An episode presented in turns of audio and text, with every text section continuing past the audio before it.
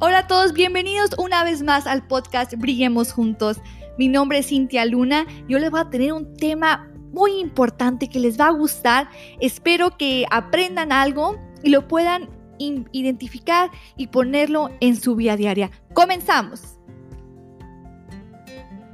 Para empezar vamos a tener nuestro segmento de shout out. Estoy muy emocionada porque tenemos nuestro primer shout out.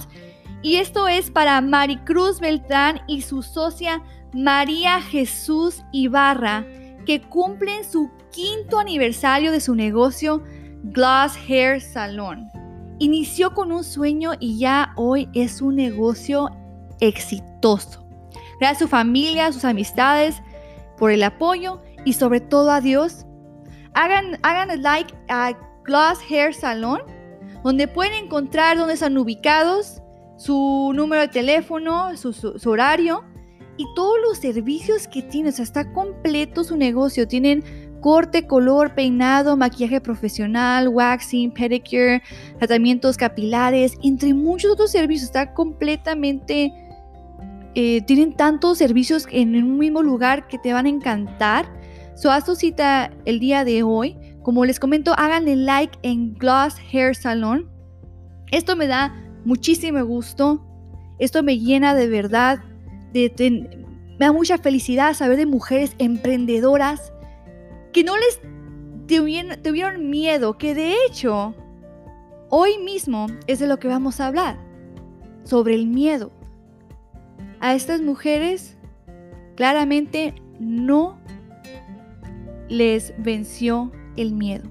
Ellos, ellas vencieron el miedo. Entonces, ahora lo que vamos a hablar es sobre el miedo a fracasar y el miedo al éxito.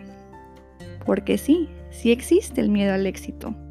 Entonces, ojalá que puedas identificar cuál de los dos son los que más te limitan. El miedo al fracaso es muy común, pero el miedo al éxito es más poderoso que el miedo al fracaso porque lo hacemos sin pensar. Tenemos esos tipos de limitaciones y no nos damos cuenta de esas creencias. Entonces eso es prácticamente lo que vamos a hablar el día de hoy y ojalá que te pueda ayudar a identificar. So, vamos a iniciar con el miedo a fracaso.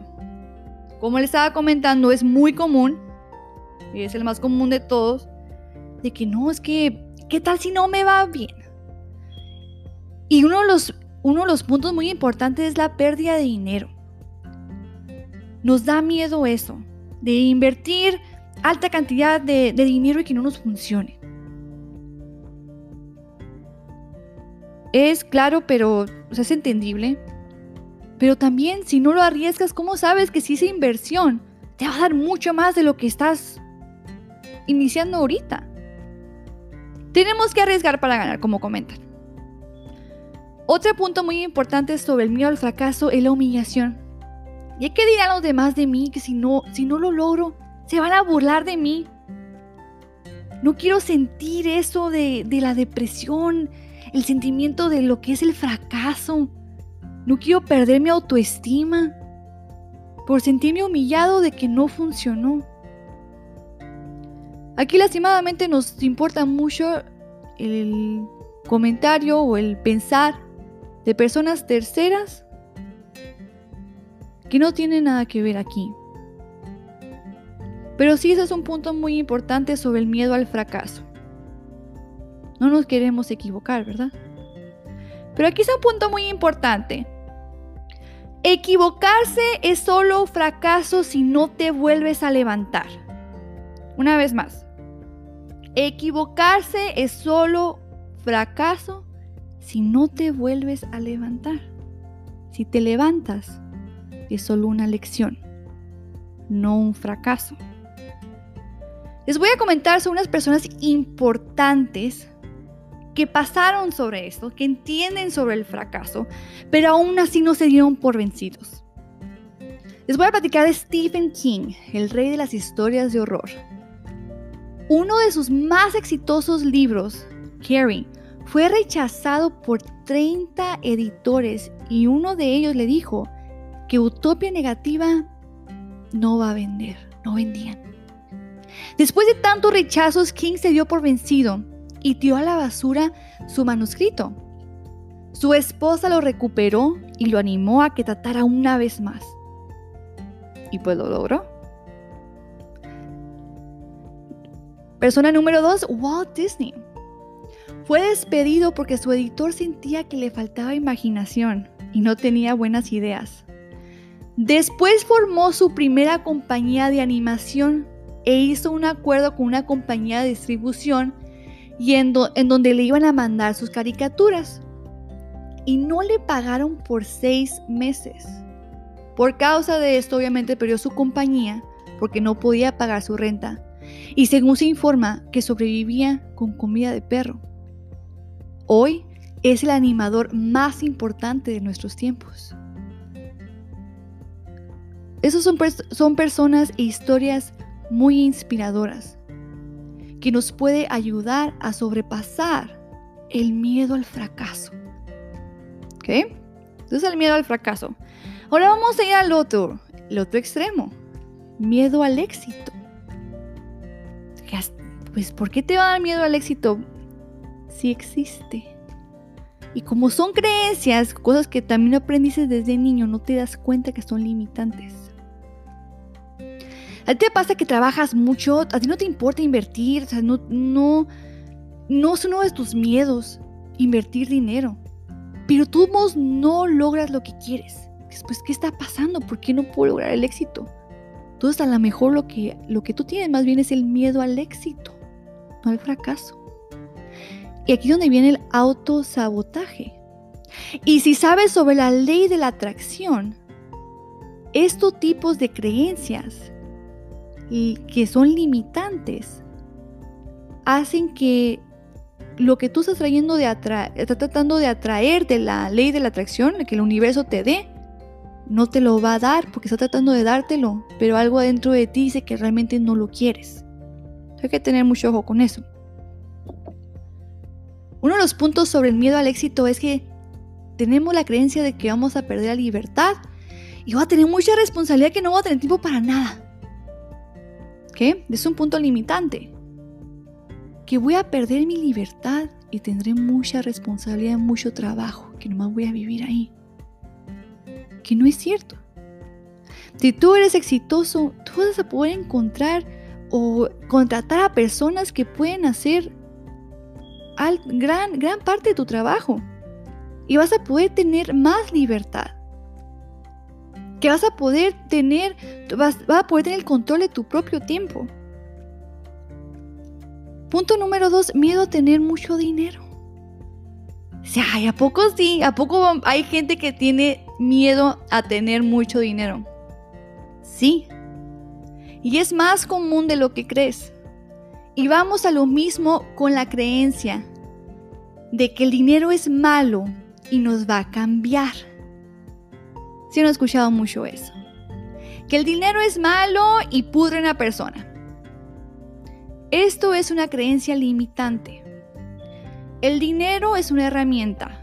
Lo que haces tú con esa herramienta se trata de ti. El dinero no es malo o bueno, es una herramienta. Lo que tú haces con el dinero es depende de lo que se va a hacer. Muchas personas piensan de que es que ocupa ser pobre para ser una persona humilde. Ocupa ser pobre para ser una persona humilde. ¿Realmente eso es correcto? Porque una persona que es humilde se trata de que no es, no existe la soberbia. No se creen mejor que, mejor que nadie más. ¿Cuántas personas conoces tú que no tienen ni un centavo, que no son personas exitosas, que no tienen dinero y aún así se creen mejor que otras. ¿Cuántas personas también existen en, nuestro medio eh, social que son personas exitosas con bastante cantidad de dinero y son personas muy humildes?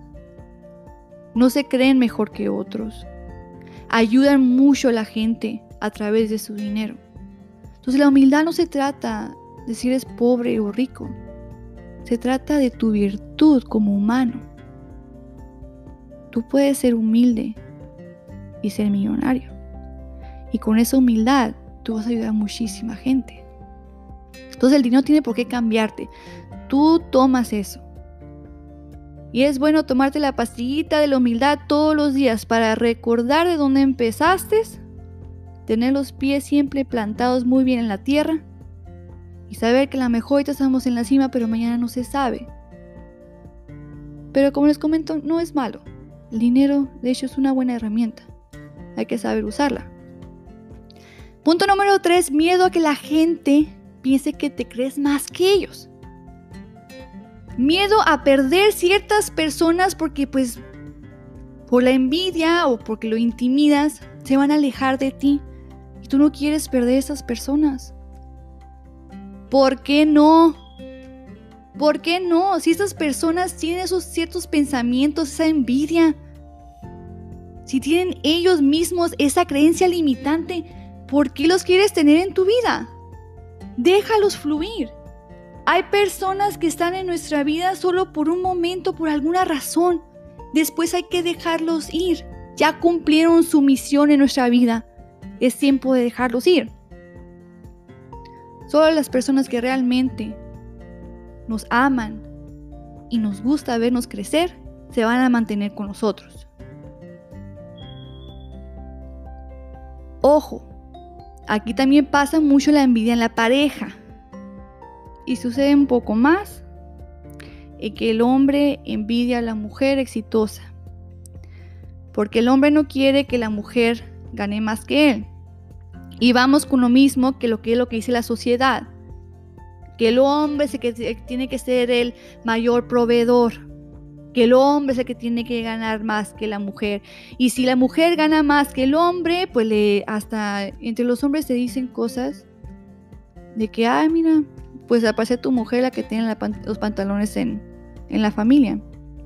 Hombres, no, no caigan en esa trampa, por favor. Una pareja es un equipo. Si uno le va bien, al otro también.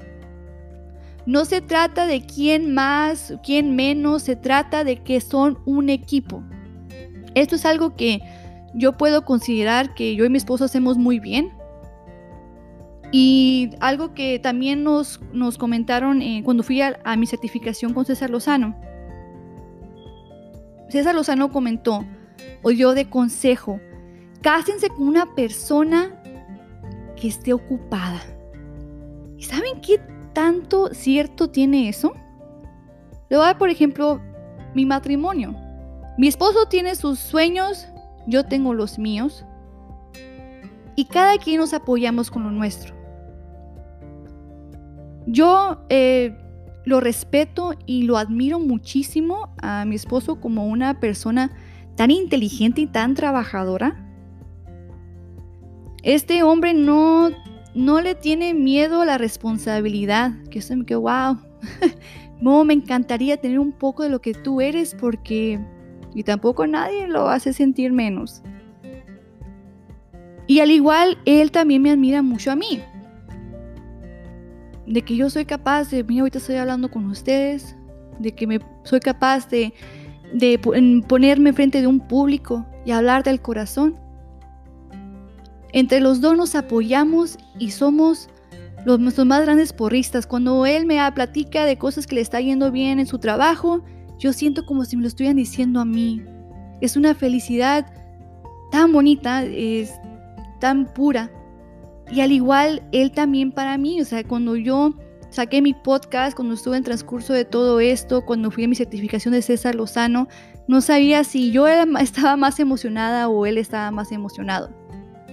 Eso es muy bonito, que entre pareja cada quien se apoye en sus sueños y no estén de que, ay, es que a lo mejor sí le va muy bien y, y yo me voy a quedar como el mandilón o el que gana menos. O de que mi esposo pues va a ser tan exitoso y se va a olvidar de mí y me va a dejar con alguien más, por alguien más. No se trata de esas creencias, hay que apoyarnos. Hay que apoyarnos unos al otro, porque recuerden, si a uno le va bien, al otro también, porque lo mío es de él, lo de él es mío. Y en un punto número 4, bueno, antes de irme al, punto número 4, este, como les comento, es, lo de la envidia es algo que sucede mucho, lastimadamente, con los hombres contra la mujer. Y muchas mujeres permiten dejar sus sueños por quedar bien con el esposo, con su pareja. Y de hecho voy a, vamos a tener un tema sobre obstáculos que uno de mujer enfrentamos en el mundo. Y lo voy a platicar con mi querida amiga Valeria López, que también es psicóloga y ella va a ser parte de ese episodio donde vamos a platicar sobre eso. Va a estar súper interesante. Ahora sí, el cuarto. Las críticas. Por el hoy el día, como tenemos social media, tenemos Facebook, Twitter, Instagram, todos, YouTube, todos esos tipos de, de herramientas, pero también entre esas herramientas le das herramientas a las personas que se creen profesionales y les encanta tirar veneno. Y cuando tú tienes éxito, pues obviamente vas a tener personas que no te van a querer. Pero no pasa nada. Es normal que no todo el mundo te quiera y no por eso debes de sentir mal. Dicen que el 80% de personas nos quieren, el otro 10% como que, eh, más o menos, me vas ni me vienes. Y el otro 10% no le vas a caer bien, no importa qué hagas. No te enfoques en esos 10, enfócate en los 80. No pasa nada, déjalos fluir. Si ellos quieren tirar veneno, no te lo comas. ¿Cómo podemos cambiar nuestras creencias limitantes? Hay que saber muy bien cuál de los dos son los que nos limita más, si es el, el, el miedo al éxito o el miedo al fracaso. Hay que saber bien cuál es. Entonces, ¿cómo poder quitar esta creencia? Hay que desaprender. Desaprender es más difícil que aprender. Hay que mucha habilidad y mucho deseo para hacerlo, pero sí es importante si lo que queremos claramente lograr nuestro éxito. desaprender las creencias limitantes es importante porque esta creencia se engrana más en ti y más negatividad te va a dar en tu vida. ¿Cómo lo hacemos? Hay que aprender algo nuevo, por ejemplo, lo que estás aprendiendo ahorita, o aprender el, el cambio que quieres, o sea, el hábito que quieres cambiar y removemos toda teoría, concepto o creencia que tuvimos por mucho tiempo. Pero como les comento, para eso se necesita mucha habilidad y deseo. Pero sí se puede. Así que tómate un tiempo, ponte en, un, en un lugar donde tú te sientas a, gusto, en paz, que no te vayan a, a interrumpir en silencio y ponte a analizarte a ti misma, a ti mismo.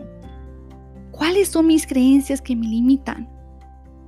Si yo quiero realmente lograr esto, pero ¿qué parte de mí me dice, no, eh, el miedo está como que, no, espérate, aquí estás mejor.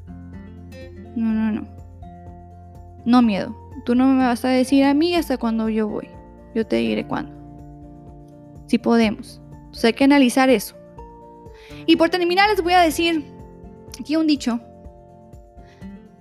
Sueño, pongo a prueba mis sueños en contra de mis creencias. Me atrevo a arriesgarme y ejecuto mi visión para hacer realidad mis sueños. Walt Disney. Así que ya saben, hay que analizar cuál de los dos miedos nos están limitando y hay que destrozarlos. Recuerden de mandar sus shout outs. Me pueden encontrar en Facebook como Brillemos Juntos con Cintia Luna o también me pueden mandar por email a brillemosjuntoscl@gmail.com. Mándenme cuál es su, cualquier éxito que hayas tenido, no importa qué tan chiquito, no importa algo tan simple como les comento que acabas de iniciar el gimnasio o algo tan grande como el que compartimos el Shara del día de hoy. Cinco años de su negocio, eso es increíble. Muchas felicidades, mis emprendedoras.